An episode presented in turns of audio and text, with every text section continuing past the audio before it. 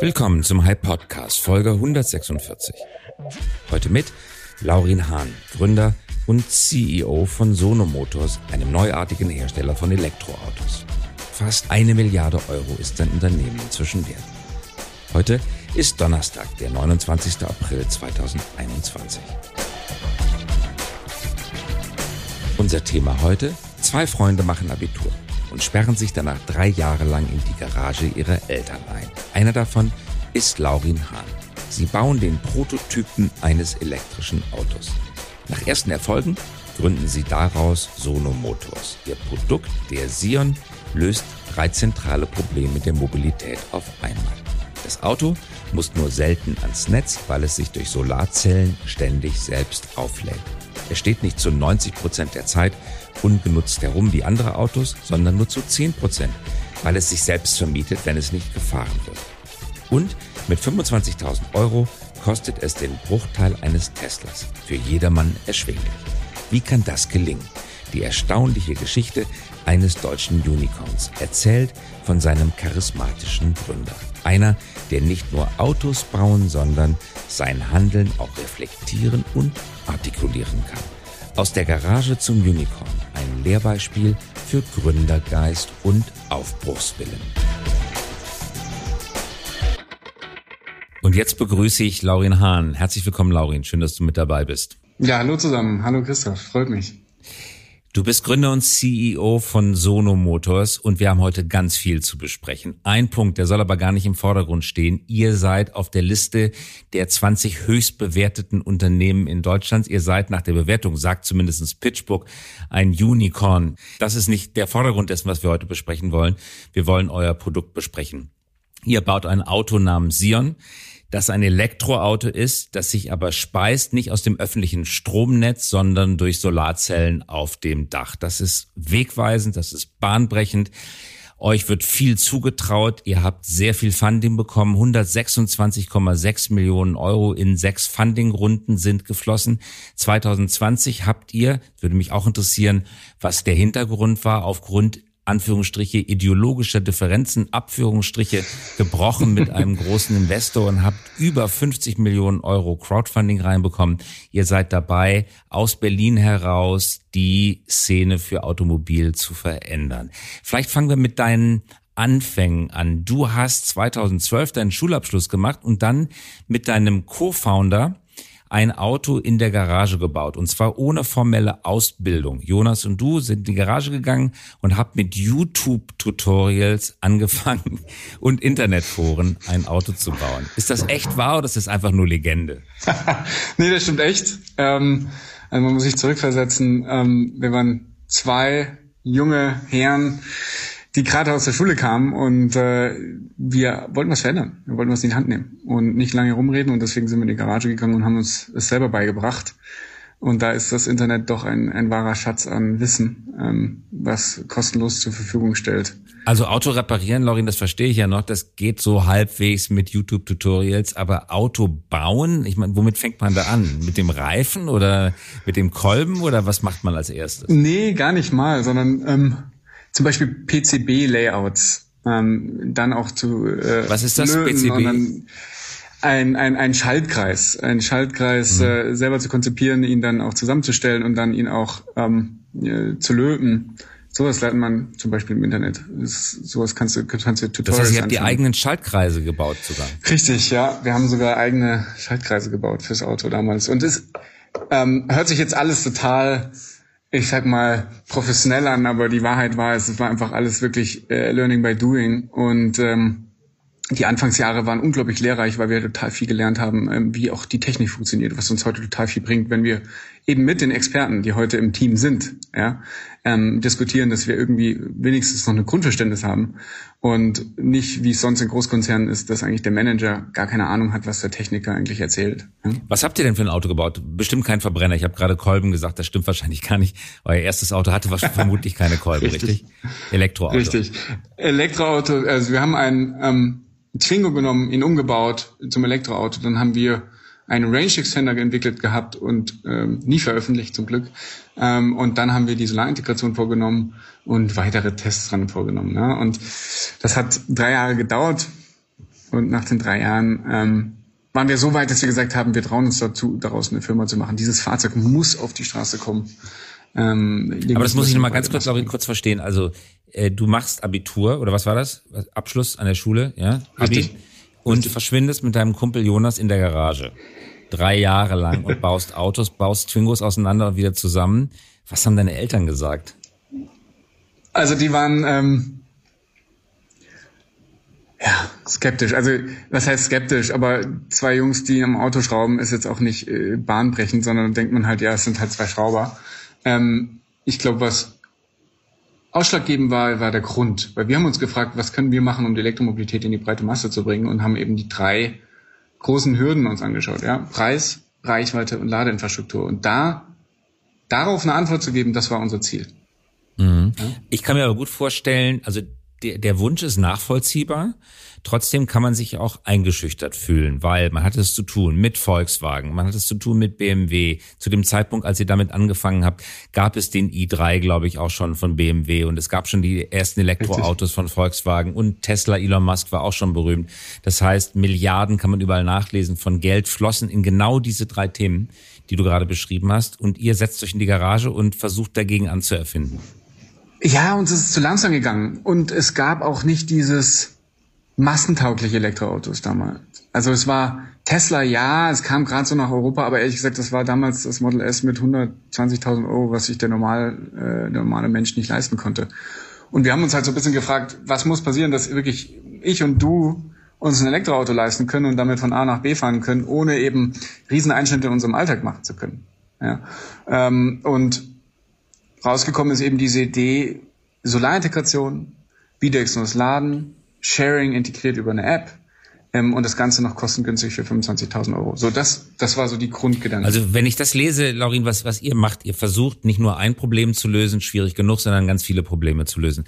Ich, ich zähle mal auf. Du hast gerade gesagt, Ladeinfrastruktur, am besten lädt sich das Auto selber mit Solarzellen, die auf dem Dach sind und das auch im verschneiten Berlin mitten in Winterszeiten. Zweitens, die Nutzungszeit des Autos zu, ver äh, zu vergrößern. Normalerweise steht ein Auto, sogenannte Idle Time, 90, 95 Prozent der Zeit ungenutzt am Straßenraum äh, herum. Ihr baut ein Sion-Modell, wo es genau umgekehrt ist. Eure Autos sollen 90 Prozent der Zeit fahren.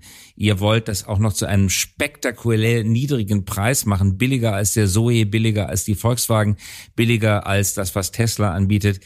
Wie schafft ihr das denn, diese schwierigen Probleme gegen diesen Konkurrenz- und Investitionsdruck anderer Unternehmen alle auf einmal zu lösen?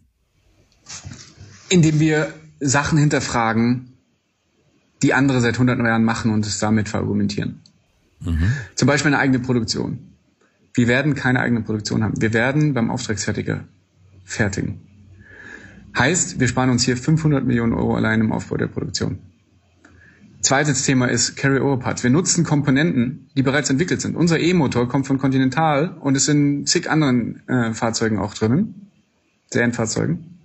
Damit entsparen wir komplette Entwicklungskosten und bilden uns nicht ein, den E-Motor neu erfinden müssen zu müssen. Batterie? Drittens, wir haben drittens äh, Batterie kaufen auch zu. Ja, also wir versuchen Carry-Over-Part-Maximalstrategie. Das heißt, wir versuchen so viele Teile zu übernehmen, die es irgendwie geht, damit wir nicht neu entwickeln müssen. Und nur unsere Kernkompetenzen, das heißt Software, äh, Solarintegration und bidirektionales Laden, das ist in-house, das entwickeln wir selber. Aber wir werden uns nicht definieren über ein, eine Achse oder ein bestimmtes Fahrgefühl. Das ist die alte Welt. Ja, die irgendwie Freude am Fahren ähm, denkt, darüber kauft der Kunde das Auto. Das wird sich ändern. Das wird sich ändern. Das wird sehr bald kommt eine Generation, die von A nach B kommen will, gemütlich, bequem und nachhaltig. Und mhm. die wollen ein Auto haben. Aber warum investiert dann Volkswagen mit dem Grund, es ginge gar nicht anders? Man müsste das bis zur letzten Batteriezelle und bis zur Batteriechemie verstehen. So viele Milliarden in Salzgitter und jetzt auch demnächst noch in nächsten Werken in den Aufbau eigener Batterieproduktion und Kompetenz. Ist das alles oldschool oder muss man das, wenn man das großindustriell machen möchte, so groß anlegen? Ab einem bestimmten Volumenanzahl macht es selber Sinn, es in-house zu holen, ganz klar. Und vor allen Dingen, wenn ich Technologieführer bin, das sind wir nicht. Wir werden nie in der Batterie Technologieführer werden, weil wir einfach dafür zu klein sind. das, das ist, wenn, wenn wir uns einbilden würden, auch noch die Technologie, äh, Batterietechnologie ähm, revolutionieren zu wollen, das, also da würden wir uns verrennen. Was wir machen müssen, ist, wir müssen schnellstmöglich ein Produkt auf die Straße bringen, was für die breite Masse da ist, dass sich jeder leisten kann und damit erstmal den Fuß in den Markt bekommen und danach peu à peu unsere Kernkompetenzen ausbauen. Mhm. Wie macht ihr das denn? Das ist ja wahrscheinlich der spektakulärste Teil eures Autos, Sion. Wie macht ihr es, dass ihr es mit den Ladezellen auf den horizontalen Oberflächen des Autos, sprich vorne, hinten, oben, so zu laden, dass genug Energie vorhanden ist, weil die Quadratmeterfläche eines Autos zur Sonne gerichtet ist vergleichsweise klein, die Einstrahlfläche ist klein, die Einstrahlzeit ist klein, der Winkel ist nicht optimal, steht nicht 45 Grad zur Sonne, sondern steht äh, sozusagen parallel zur Erdoberfläche. Wo kommt die Energie her, die die Solarzellen produzieren sollen? Also es ist kein Perpetuum mobile, das muss man sagen. Aber was der Grundgedanke dahinter ist, ist 16 Kilometer fährt im Durchschnitt der Pendler in Deutschland. Dafür kauft er sich ein Auto. 16 Kilometer. Und unser Ziel war es, die Solarintegration so zu entwickeln, dass mehr als dieser Durchschnitt wieder reingeladen wird pro Tag. Sodass der Pendler unabhängig wird von der Ladeinfrastruktur. Und das haben wir geschaffen. Denn unsere Solarintegration lädt sich bis zu 35 Kilometer und 16 Kilometer im Schnitt äh, übers Jahr verteilt auf. Heißt, der klassische Pendler, der ein Auto für 10, 20 Kilometer am Tag nutzt, um damit zur Arbeit zu fahren, der hat mit dem Sion das perfekte Fahrzeug, was ähm, sich immer wieder um die Strecke des, des Pendlers wieder auflädt. Und die Solarzellen Klar? sind angebracht auf dem Dach. Und wo noch? In den Dach, Glasscheiben? Motorhaube, äh, Dach, Motorhaube, Heck, überall, wo du Fläche hast. An der Seite, ähm, überall dort, wo es sinnvoll ist und wo Solarintegration ähm, einen Ertrag erwirtschaftet. Mhm. Wie viel Prozent des Stroms erzeugt er dann selber? Du sagtest gerade, er kann sich aufladen für diese kurzen Commutefahrten. Wenn er mehr Strom braucht, dann geht er halt ganz normal an den Stecker, lädt sich auf und hat Richtig. damit dann welche genau. Reichweite? Also er hat eine Batteriereichweite von 250 Kilometer. Ich kann auch mal schnell laden, in einer halben Stunde wieder voll auf 80 Prozent. Ähm, und ist ein normales Elektroauto. Ja, ist ein normales Elektroauto wie jedes andere so wie man es kennt. Aber eben mit dieser, mit diesem Grundgedanke, dass ein Pendler bis zu viermal weniger laden muss als ein herkömmliches Elektroauto. Viermal weniger. Viermal weniger darüber nachdenken, wo muss ich hin, an welche Steckdose muss ich, was für eine Ladekabel brauche, äh, Ladekarte brauche ich, was für ein Ladekabel brauche ich. All diese Gedanken, die uns irgendwie davon abhalten, Elektromobilität in die breite Masse zu bringen, die versuchen wir damit zu lösen. Mhm. Wenn ja, wenn man mit dem Auto äh, unterwegs ist, erreicht man welche Höchstgeschwindigkeit in etwa? Äh, 140. 140. So, und ja. die, das Chassis, das Auto, du sprachst gerade vom Twingo oder Clio war es, glaube ja. ich. Äh, auf welchem, ja. auf welcher Basis baut er auf? Also er kauft das Rohchassis ein mit Fahrwerk oder worauf baut er auf?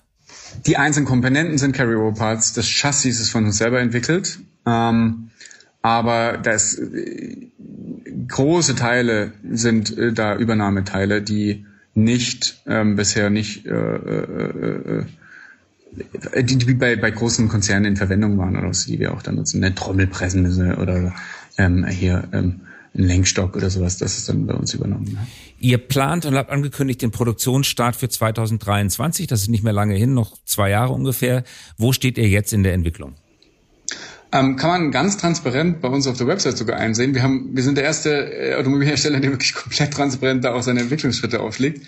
Ähm, und da gibt es einen Zeitplan. Wenn wir uns anschauen, wie ein Entwicklungszeitplan aussieht, dann geht der sechs bis sieben Jahre. Und da stehen wir eben jetzt zwei Jahre kurz vor SOP, Start of Production.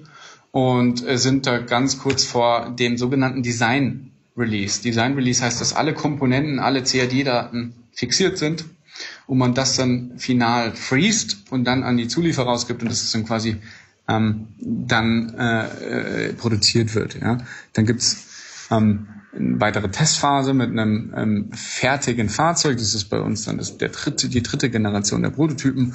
Den macht man dann Sommer-Winter-Tests und dann geht man in die Produktionshochlaufphase ähm, im nächsten Sommer äh, und Herbst, wo man dann den ersten Produktions-Tryout, ja, also Production Tryout macht ähm, wo man dann das erstmal die Fahrzeuge über die Linie fährt, ähm, noch händ relativ händisch produziert und dann langsam hochfährt, so dass dann Anfang 23 äh, der Start of Production ist. 13.000 Kunden haben das Auto bereits vorgestellt, bestellt. Sind das verbindliche Reservierungen? Das wäre ja schon ein Auftragsgegenwert in Höhe von so 270 Millionen Euro. Das verbindlich bestellt, nach dem Elon Musk Modell auch schon angezahlt? Richtig. Ähm, ja, sogar noch mal weiter als, äh, als das Tesla-Modell. Bei uns ist wirklich verbindlich ähm, und mit knapp 3000 Euro im Durchschnitt angezahlt. Also die Community ist der Wahnsinn, ähm, wie die uns unterstützt hat und die es überhaupt erst ermöglicht hat, ähm, ähm, hier eben so einen Betrag in, in, in der frühen Phase des Projekts irgendwie anzuzahlen. Ne? Ihr macht ja auch eine ganze Menge für PR. Ähm, bringt große Namen mit rein. Nico Rosberg beispielsweise und sein Engineering-Team unterstützen euch. Das bringt gutes Engineering wahrscheinlich, aber auch den Namen Nico Rosberg mit rein.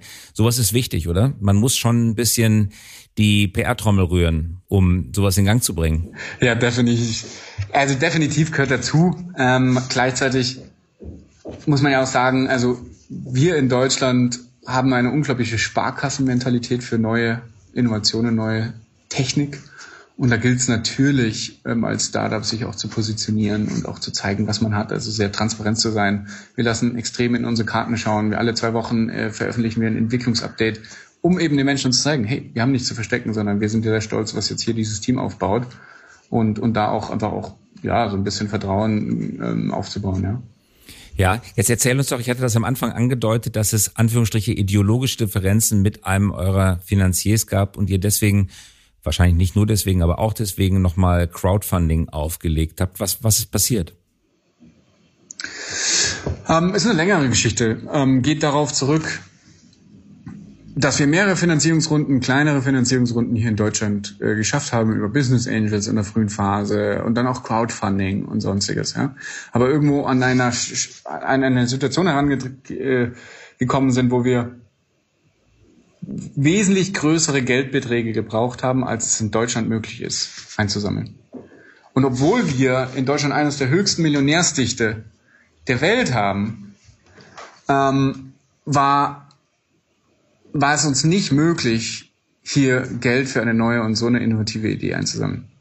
Und was wir da gemacht haben, ist, wir haben uns auf ähm, internationaler Ebene umgeschaut, ähm, sind ähm, mit internationalen Investoren in Gesprächen gekommen und da gab es eben einen strategischen Investor, mit dem wir lange verhandelt hatten und ähm, dann eben auseinandergegangen sind ähm, und nicht zueinander gefunden hatten.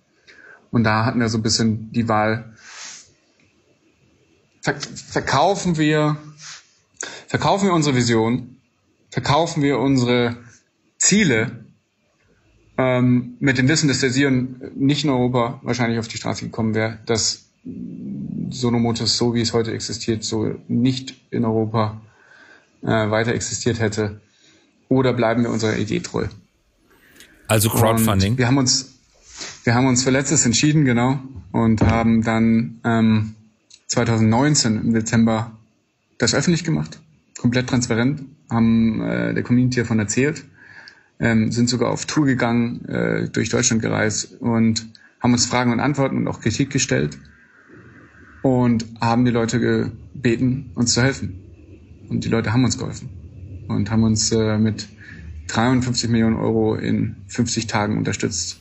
Was ein Wahnsinn ist, eine der größten Crowdfunding-Runden und schnellsten Crowdfunding-Runden, die es in Deutschland je gegeben hat. War das denn so, dass dieser externe Investor, kannst du den Namen sagen oder lieber nicht? Schwamm drüber? Nein? Okay. War es so, dass dieser externe Investor euch wirklich Auflagen gemacht hat? Das dürft ihr alles machen, aber bitte nicht in Europa. Und das Auto kommt in Asien auf die Straße oder in Südamerika, aber bitte nicht in Deutschland. Was, was, was für Auflagen haben die gemacht?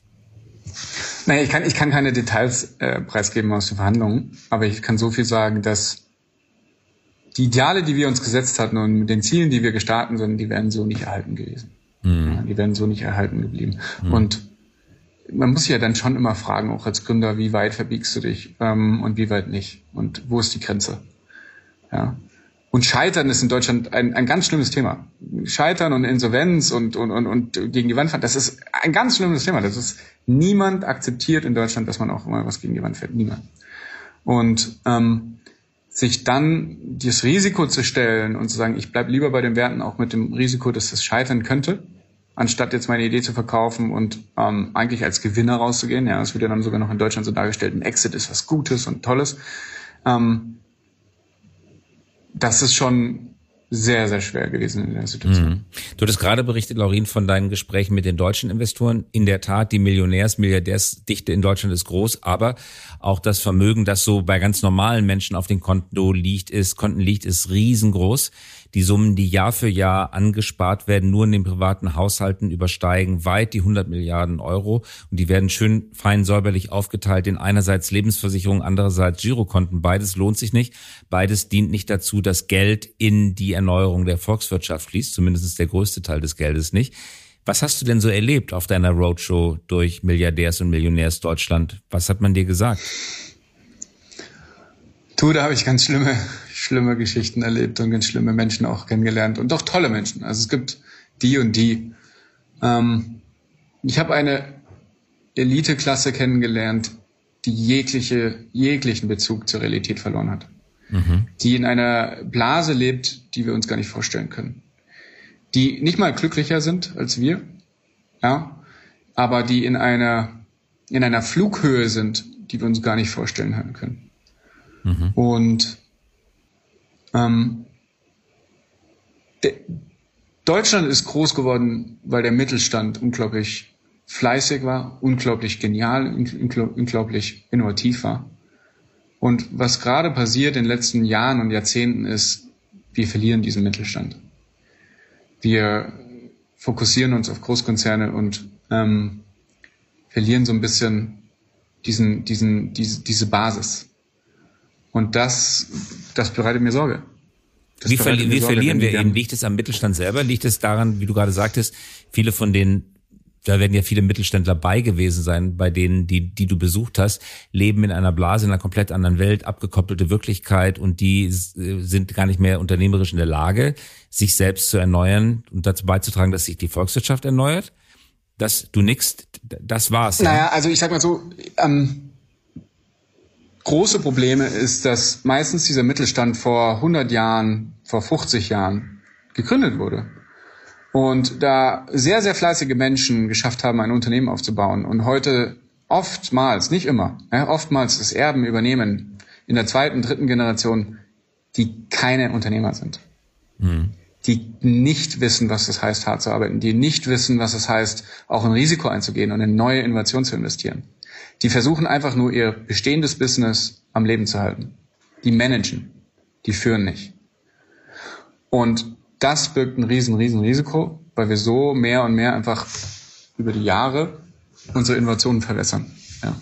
Jetzt gibt's aber auch deine Generation oder vielleicht gar nicht Generation, weil auch in deiner Generation gibt es Leute, die so denken und so arbeiten und lieber am liebsten Angestellte in Verwaltung werden würden. Aber es gibt Menschen wie dich, und davon gibt es mittlerweile erfreulich viele. Hast du das Gefühl, eine neue Unternehmergeneration kommt? Das heißt, aus dem Beton, den du gerade geschildert hast, der brüchig geworden ist, sprießt neues Leben? Kann man das sagen? Ich habe die Hoffnung, sagen wir es so. Ich habe die Hoffnung. Ähm, es fehlt uns nur an der Kultur in Deutschland so ein bisschen dafür. Denn Startups in Deutschland, alle reden von Startups, alle finden das toll. Aber wirklich innovative und auch kapitalintensive Startups zu unterstützen, ist oft nicht, wird nicht gern gesehen. Nehmen wir Lilium in, Deu äh, äh, äh in München, ja. super Unternehmen, super innovativ, ja. Aber kein einziger deutscher Investor, der wirklich viel Geld rein äh in Lilium investiert hat.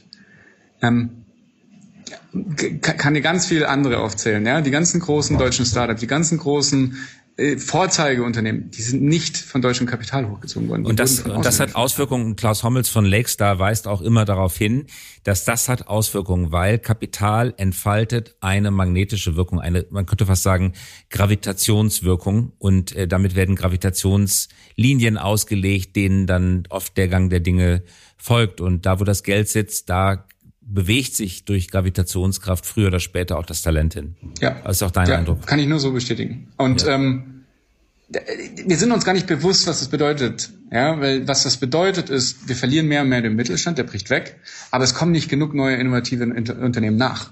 Was heißt, also passiert ist, das Bruttoinlandsprodukt, das sinkt. Das sinkt. Und das heißt, der Wohlstand geht zurück. Das heißt, in einer Gesellschaft, die es gewohnt ist, jetzt über 50, 60, 70 Jahre in einem hohen Niveau an Wohlstand zu leben, wird es mehr und mehr an hochkarätigen Jobs fehlen, hochkarätigen Unternehmen fehlen, die hier auch Steuern zahlen.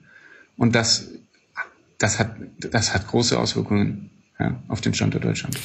Ich möchte dich, Laurin, noch, äh, danke zu der, für die Anmerkung, aber ich möchte dich noch etwas anderes fragen zum Thema Technik und Technikverständnis. Viele Probleme, die dein Auto lösen wird, Umweltverschmutzung, CO2-Emissionen, Stau etc., Unfälle, viele dieser Probleme sind durch Technik verursacht worden und du findest jetzt eine technische Abhilfe. Das heißt, die Folgen von Technik werden durch neue Technik entwickelt. Damit schlägst du einen bestimmten Pfad ein und aller Wahrscheinlichkeit nach wird auch die neue Technik wieder neue Probleme produzieren, Batterieentsorgung, Batteriezweitnutzung etc. Dafür wird es dann neue technische Lösungen geben. Jetzt sagen Kritiker von immer stärkerer Technisierung, dass Technik am Ende nie eine Lösung sein wird, sondern Technik löst immer nur die kurzfristigen oder langfristigen Probleme der letzten Technikgeneration, reißt immer wieder neue auf und der ganze Pfad ist falsch, weil er uns immer tiefer in eine Abhängigkeit und damit auch ins Verderben reißt. Das ist die eine Haltung. Die andere Haltung sagt, genau das Gegenteil ist der Fall. Das Werkzeug ist nicht als solches schlecht. Es gibt kein gutes oder schlechtes Werkzeug, sondern Werkzeug kann verbessert werden. Und das Elektroauto, besonders wenn es sich selber lädt, ist Teil einer Lösung. Welcher Meinung gehörst du an? Glaubst du, dass wir mit Technik den Problemen von Technik Herr werden können? Also in gewisser Weise bin ich der Meinung, wir müssen schaffen, beides zu tun. Erstens, unseren Konsum zu minimieren, drastisch. Aber zweitens, mit Green Tech, also mit grüner Technologie es schaffen, ähm, den Standard des Menschen gerecht zu werden. Das Problem ist, als aller, allerbestes das Beste, was du tun könntest, ist Fahrrad fahren oder laufen. Wenn wir alle kein Auto mehr fahren würden, kein Zug mehr, kein Flugzeug, das wäre das Beste, was wir machen können für Mobilität. Ganz klar. Aber die Wahrheit ist, die Menschheit wird sich nie zurückentwickeln. Der Mensch ist aus Wachstum auferlegt. Der Mensch kennt nur Wachstum und wir können nicht zurückstecken. Und deswegen müssen wir mit Technik antworten, die grüner ist, die umweltfreundlicher ist, die ressourcenärmer ist. Und das Elektroauto ist nicht der heilige Gral. Definitiv nicht. Aber es ist eine bessere Alternative, um unserem Konsum an Mobilität gerecht zu werden.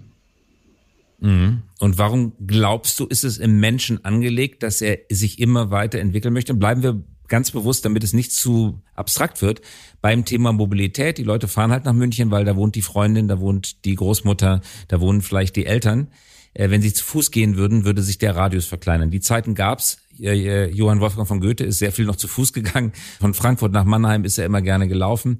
Ähm, das verkleinert den Radius. Also reden wir nicht über Wachstum, sondern reden wir über Radius. Glaubst du, ist es im Menschen angelegt, dass der Radius groß sein muss? Ich glaube, im Menschen fällt es sehr schwer, etwas, was er kennt ähm, und etwas, was er ge gewohnt ist, abzulegen. Der Mensch ist bequem. Der Mensch ist extrem bequem. Und dem jetzt zu erzählen, du darfst keine Konsumgüter außerhalb von einem Radius von 50 Kilometer mehr zu kaufen, das würde einfach nicht mehr funktionieren. Das würden wir keine Handys mehr haben. Wir würden jetzt nicht hier telefonieren. Äh, die ganze Technik für die Aufnahme des Podcasts würde nicht existieren. Ähm, all das gäbe es nicht mehr. Denn das ist ja auch Mobilität. Das musste irgendwo hierher getransportiert werden und das ist Logistik. Und auch das ist Mobilität. Also suchst du nach technischen Lösungen, die dazu beitragen, die negativen Folgen urmenschlichen Verhaltens abzumildern. Ja. Du bist, also das ist, glaube ich, der entscheidende Unterschied zu all denjenigen, die als Menschheitsverbesserer oder Veränderer auftreten wollen, die Umerziehungsprogramme auferlegen wollen, die bekanntlich in der Vergangenheit noch nie so richtig funktioniert haben. Du bist ein salopp ausgedrückt Werkzeugbauer mit deinem Team, der einfach das bessere Werkzeug bauen möchte, das weniger Schaden anrichtet bei Richtig. größerem Nutzen. Richtig. Ja. Richtig. Und dabei auch noch Vorbild zu sein, das ist unser Ziel. Vorbild zu sein für eine ganze Industrie. Also unser Ziel ist es nicht, die Weltherrschaft in der Automobilproduktion zu übernehmen und irgendwann 50 Millionen Autos äh, zu produzieren. Das ist nicht unser Ziel. Unser Ziel ist es, andere Automobilunternehmen davon zu inspirieren, in welche Richtung wir gehen und dadurch auch, ja, ein Vorbild zu sein und sie vielleicht zu inspirieren. Und wie reagieren, letzte Frage, die anderen Unternehmen heute auf euch? Was machen BMW, Volkswagen, Opel, Ford? Kommen sie heimisch still und leise, gucken mal, machen sie euch Angebote zur Übernahme, zur Beteiligung? Daimler war auch mal an Tesla beteiligt. Also ich sag mal so, ich glaube, die Industrie schaut sich schon sehr genau an, was wir da machen. Auch wenn die selber mit sich extrem beschäftigt sind. Die stehen gerade alle vor dem Transformationsprozess äh, Digitalisierung, äh, Elektromobilität, autonomes Fahren, ähm, Verbrenner aus, Dieselskandal. Das sind so viele Themen, die sie gerade selber beschäftigen. Deswegen, ich glaube, die haben gerade genug zu tun. Okay. Aller, allerletzte Frage. Welche Leistungskurse hattest du eigentlich in der Schule? War das Mathe und Physik oder war es Englisch und Philosophie? ähm, ach Gott, muss ich sogar überlegen, du. Ähm, es war nicht Mathe, aber es war Physik. Ich habe Mathe gehasst, aber Physik geliebt, äh, witzigerweise. Ähm, und was war es noch? Kunst. Okay. Kunst, wirst du es nicht glauben. Ne, Physik Kunst. und Kunst passt eigentlich ganz gut zum Autobau, weil schön soll es ja auch noch aussehen und es muss physikalisch ja, funktionieren. Laurin Hahn, ganz herzlichen Dank fürs Dabeisein. Ja, herzlichen Dank. Hat Spaß gemacht. Ähm, Fand ich auch. Und, äh, und wünsche alles Gute. Euch viel Erfolg. Und wer es abonnieren möchte, das Auto, oder vielmehr jetzt schon kaufen mit 3000 Euro Anzahlung, der gehe auf die Webseite. Die URL lautet sonomotos.com. Hervorragend.